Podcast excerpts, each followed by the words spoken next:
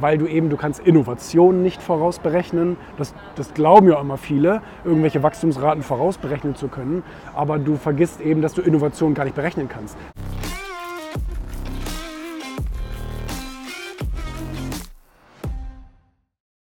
Thema mit der Planbarkeit und mit den Businessplänen. Und du sagtest, Höhle der Löwen und so weiter, wenn die sagen, äh, mach mal Businessplan oder sag mal, wo du in zwei oder fünf Jahren stehst, das stimmt, weil man ja, ähm, weil man ja gewisse Faktoren gar nicht vorausberechnen kann. Ne? Aber ähm, ich habe in Managementbüchern gelesen, dass der Prozess der Planung genauso viel wert ist wie der Plan selber.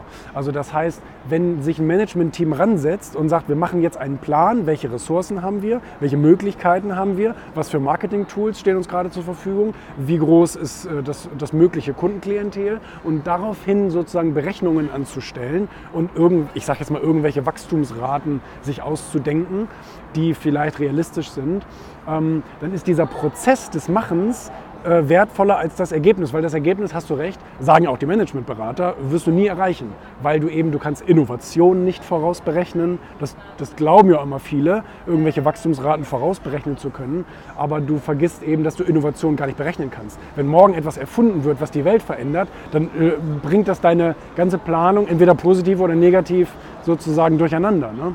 Smartphone zum Beispiel, ne? war eine krasse Innovation zum Handy, zum Telefon und auf einmal war Nokia gar nichts mehr wert. Ne?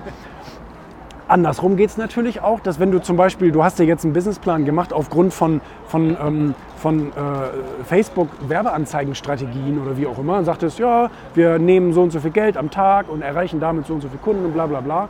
Und dann kommt Facebook an und sagt, wir, wir beschneiden deine Reichweite zum Beispiel massiv oder wir verändern den Algorithmus und du erreichst jetzt nicht mehr für 10 Euro 100 Leute, sondern du erreichst jetzt äh, für 100 Euro 10 Leute oder wie auch immer, ne? ist das natürlich auch Quatsch. Ne?